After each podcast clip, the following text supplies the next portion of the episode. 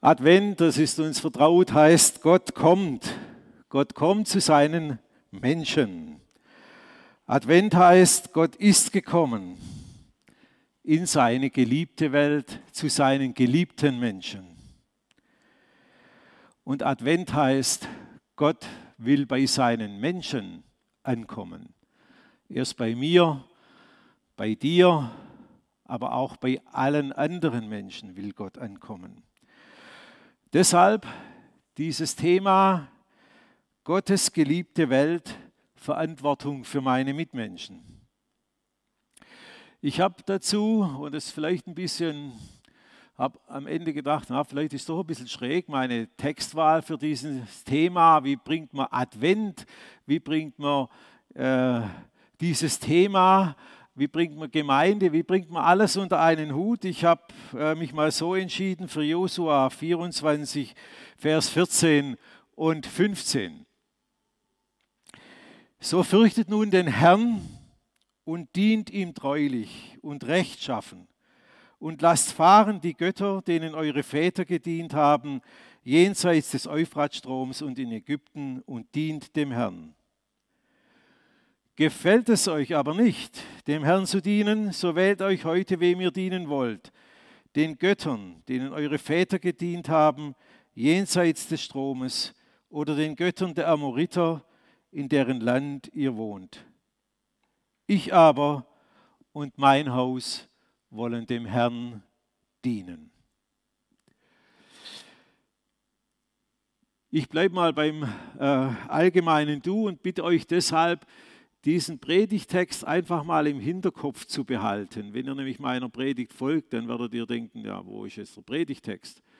Aber ich verliere ihn nicht aus den Augen und komme am Schluss nochmal auf jeden Fall intensiver darauf zurück. Aber er spielt, wenn ihr genau mitdenkt und hinhört, immer eine Rolle.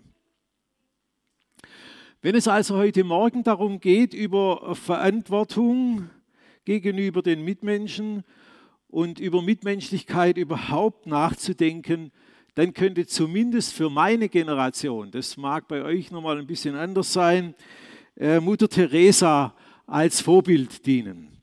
Die ist schon lange tot. 1997 verstorbene Ordensschwester, die ihr Leben in den Slums von Kalkutta eingesetzt hat und dort für die Armen äh, sich engagiert hat. Friedensnobelpreisträgerin und weltweit geachtet für ihr außerordentliches Engagement. So wie sie müsste doch Nächstenliebe eigentlich gelebt werden. So wie sie müssten wir es doch alle machen. Und im Übrigen, Christsein und Nächstenliebe sind zwei Seiten einer Medaille. Was soll man da noch weiter sagen? Bereits jetzt könnten wir im Grunde Amen sagen. Nächstenliebe gehört einfach zur Nachfolge. Punkt. Aber dann, bei etwas mehr Nachdenken fällt uns auf, dass es doch auch andere Situationen gibt. Da denke ich zurück, es war die Vorbereitung nicht dieses Gottesdienstes, sondern eines anderen Gottesdienstes. Am Ende stehe ich mit einem Teilnehmer noch am Auto, Ihr kennt diese berühmten Türgespräche, bevor man losfahren will. Und im Verlauf des Gespräches sagt er mir dann, dass ihn die Vorbereitungen für diesen Gottesdienst ziemlich anstrengen würden. Ob es nicht auch mal genug sein könnte mit der nächsten Liebe. Und ob es nicht und ob er nicht auch einmal einfach genervt sein darf. Denn einige in der Runde reden manchmal recht dominant und sagen immer wieder das Gleiche und so seine Meinung auch noch haarscharf am Thema vorbei. Und ihn nervte es einfach. Aus war es mit der nächsten Liebe oder zumindest war sie in Frage gestellt. Verantwortung für unsere Mitmenschen. Die gelebte Nächstenliebe gilt es ja mitten in unserer Welt, in unserem je verschiedenen Alltag zu leben. Morgen, übermorgen, einfach immer. Aber das ist gar nicht so einfach. Die Rockgruppe Silbermond hat vor Jahren einen beachtlichen Text geschrieben, ein beachtliches Lied geschrieben. Dieses Lied heißt Nicht mein Problem. Ein Auto fährt 210, die Polizei hat es nicht gesehen. Schon Kinder werden kriminell und fielen Bomben auf die Welt, es wäre nicht mein Problem. Kevin ist ein Einzelkind, Vater im Knast, die Mutter trinkt. Kevin schlägt Leute ohne Grund, Kevin wiegt 300 Pfund, na und, nicht mein Problem. Das ist mir viel zu unbequem und ab überhaupt nicht mein Problem. Ob einer mit 210 durch die Stadt brettert, oder schon Kinder kriminell sind, ob Bomben fallen oder viele Menschen arbeitslos werden, ob Bestechung salonfähig ist oder der Rechtsextremismus sich breit macht, ob Grünflächen verschwinden oder Leute meinen, sie müssen in der Wüste Ski oder Fußball Skifahren oder Fußball spielen, ob Kevin aus einer schwierigen Familie kommt, ob Atomkraft gefährlich ist oder überall Hass und Gewalt herrschen. Der Refrain lautet, das ist mir viel zu unbequem und auch überhaupt nicht mein Problem. Wenn Silvermond das Lied heute schreiben würde, nun kenne ich die Band nicht so ganz genau, also wie die wirklich persönlich ticken, ist mir, weiß ich nicht. Aber ich habe mal gedacht, die könnten ja vielleicht heute auch weiterschreiben und die Impfmüdigkeit erwähnen. Pandemie und überlastete Kliniken, nicht mein Problem. Impfung abgelehnt, nicht mein Problem. Alles nicht mein Problem. Was geht es mich an, wenn die Welt irgendwo brennt? Das ist mir doch völlig egal. Ich will Spaß haben und der ganze Mist stört mich dabei nur. Zu unbequem, nicht mein Problem. Ich, ich total. Das genau ist die Grenze gegen die Nächstenliebe. Das ist der Grenzzaun, der in diesem Lied von Silbermond beschrieben ist. Das ist der Grenzzaun gegen die Nächstenliebe. Gegen alle Überlegungen, was andere um mich herum brauchen, gegen allen Einsatz für andere. Es geht um mich, nur um mich. Und die anderen sind mir doch total egal. Wenn wir also heute Morgen die Aufgabe haben, für unsere Mitmenschen darüber nachzudenken, wie wir für unsere Mitmenschen Verantwortung übernehmen, dann müssen wir uns genau ja dafür entscheiden, dass wir Verantwortung übernehmen wollen. Aber Entscheidungen treffen ist gar nicht so einfach. Entscheidungen treffen ist gar nicht so einfach.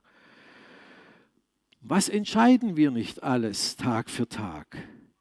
Wir wählen oft ganz spontan, oft automatisch, manchmal mit Bedacht, an wichtigen Kreuzungen sogar mit viel Nachdenken. Aber auf jeden Fall, wir entscheiden zwischen Nutella und Vollwertmüsli, zwischen VfB und BVB, zwischen Schlabberlock und Businessanzug, zwischen Aufstehen und Liegenbleiben.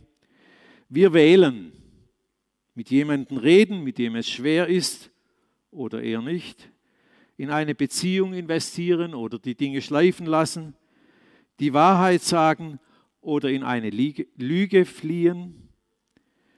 Wir stehen an Kreuzungen und müssen uns irgendwann entscheiden, rechts oder links.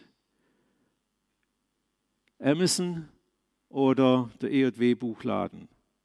Auto oder Fahrrad, noch mehr arbeiten oder Nein sagen, Zeit investieren für den Job oder andere Prioritäten setzen, arbeiten oder Elternzeit nehmen, mit 30 schon für die Rente sorgen, eine Grenze überschreiten oder diese Grenze gerade nicht überschreiten einem Vorgesetzten widersprechen oder lieber die Klappe halten.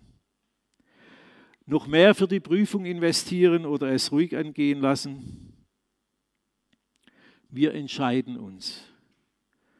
Und so hart es manchmal ist, so schwer es gelegentlich fällt, es ist doch auch ein Stück Freiheit, sich entscheiden zu können, dass wir nicht ohne weiteres aufgeben wollen.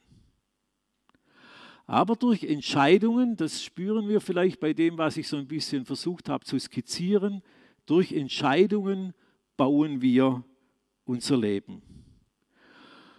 Und bei so vielen Entscheidungen wäre es jetzt natürlich doch total praktisch, wenn wir direkt von oben, von Gott eine Weisung bekommen könnten. Direkt in unseren Verstand und in unser Herz. WhatsApp oder SMS von Gott.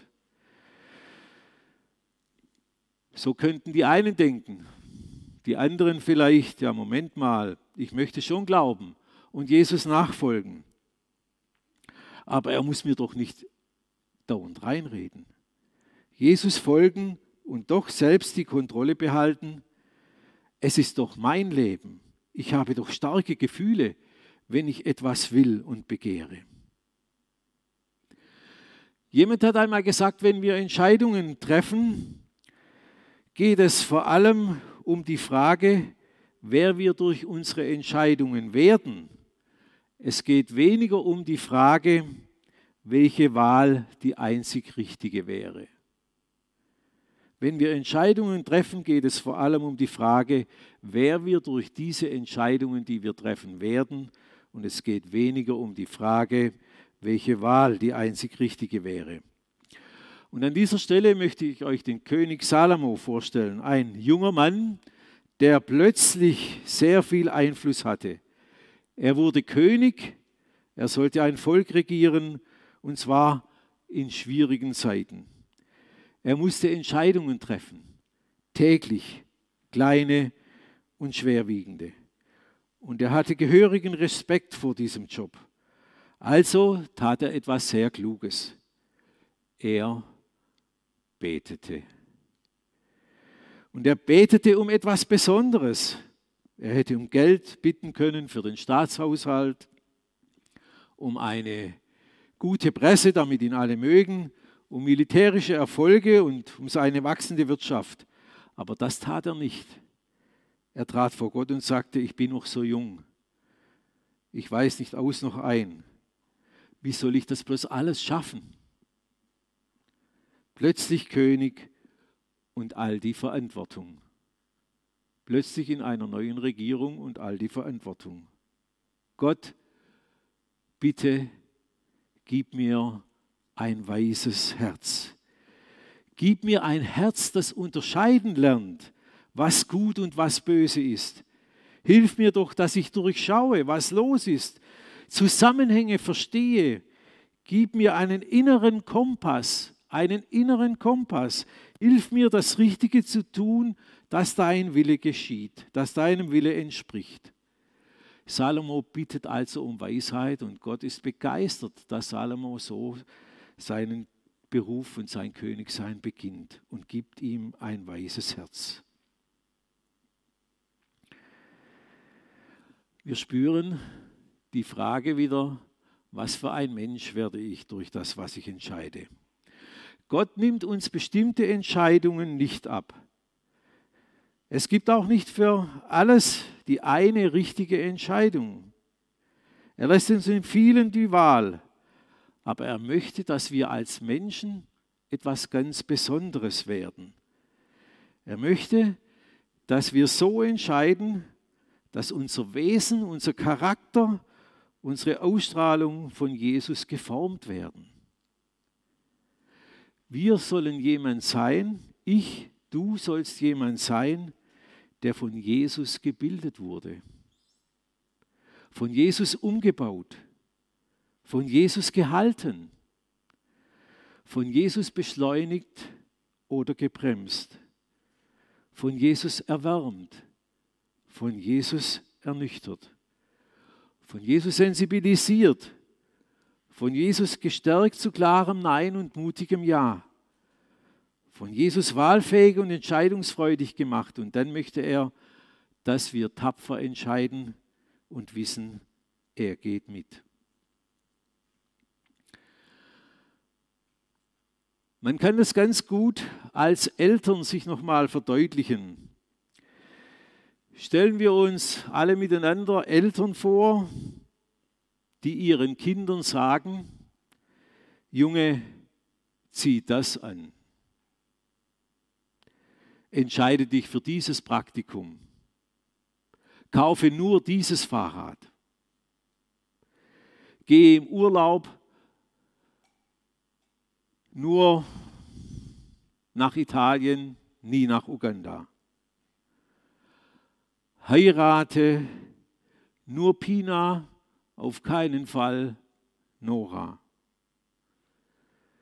In gesunden Familien werden Kinder zu jungen Menschen, die sich wie kein, die sich wie klein, werden Kinder zu jungen Menschen, die dann sich nicht wie kleine Befehlsempfänger behandeln lassen und bei jedem Problem Mutti oder Vati anrufen, sondern sie werden stabil, eigenständig, belastbar und entscheidungsfreudig.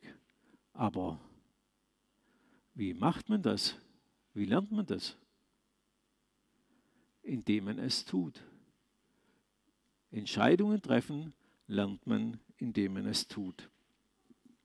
Eine Entscheidung nach der anderen. Eine Kreuzung um die andere. Und natürlich werden da richtige, falsche und bisweilen auch törichte Entscheidungen dabei sein. Und das Gleiche gilt für unser Christsein, für Jesus. Wie lernen wir hier die richtigen Entscheidungen zu treffen? Oder wenn es um die Nächstenliebe geht, zu fragen, wo ist mein Platz? Wie lerne ich hier die richtige Wahl zu treffen? Das Entscheidende ist, Jesus sagt im Grunde, triff eine gute Wahl. Und wenn er es anders will, und manchmal will er es anders, dann wird er Mittel und Wege finden, dir sehr deutlich zu sagen, dass jetzt etwas anderes dran ist. Ich habe das ein paar Mal in meinem Leben erlebt, dass so etwas geschieht. Und das wünsche ich euch auch, dass ihr solches Eingreifen von Gott und von Jesus selber erlebt, wenn ihr an einer Kreuzung steht, etwa bei der Berufswahl. Anders gesagt, es geht um Weisheit wie bei Salomo. Und da spüren wir, wie wichtig es ist, dass wir unser Herz Gott zuneigen und Gott sich uns zuneigt. Und dann geschieht etwas, dass wir verwandelt werden. So etwas passiert dann bei uns, dass wir plötzlich eine andere Haltung einnehmen, andere Werte bekommen. Wir sagen dann, Menschen haben doch immer Vorrang vor den Dingen. Oder meine Aufgabe ist es doch, in einer Gemeinde, in einem CVM für andere Ermöglicher zu sein, dass andere sich engagieren und ähm, ja, sich andere sich engagieren können. Wir lernen die grundlegenden Willensbekundungen Gottes in unsere Entscheidungen zu übersetzen. Ach ja, Gott, der Vater, liebt es, wenn wir bescheiden leben, aber großzügig geben. Ach ja, Jesus war es immer wichtig, verlässlich in Beziehungen zu investieren, wenn es schwierig wird, auch wenn es schwierig wird. Und der Geist Gottes wird unruhig, wenn wir unsere Integrität riskieren oder aufgeben wollen. In der Nähe von Jesus werden wir bei manchem, was wir tun, seltsam gebremst und bei anderem wieder merkwürdig beschleunigt werden. Und wir werden entscheiden, tapfer, manchmal mit Bangen, oft richtig, aber immer noch falsch.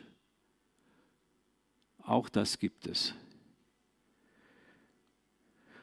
Und wir werden nicht vor Gott durch unsere unfehlbaren Entscheidungen gerechtfertigt. Vielmehr stehen auch unsere fehlerhaften Entscheidungen unter seiner Gnade. Und nun schauen wir noch einmal auf Josua, der vor allen Entscheidungen, die er getroffen hat, eine Vorentscheidung getroffen hat.